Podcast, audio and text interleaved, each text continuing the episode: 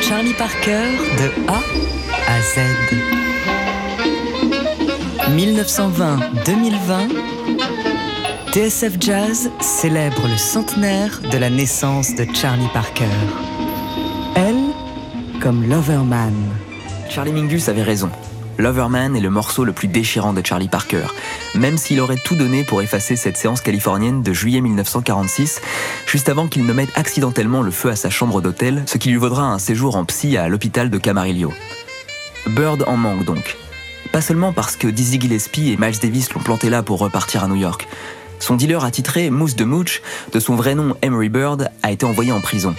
Alors il est comme fou, il voit des insectes à la place des musiciens, rate son intro, se reprend, chorus en fragments.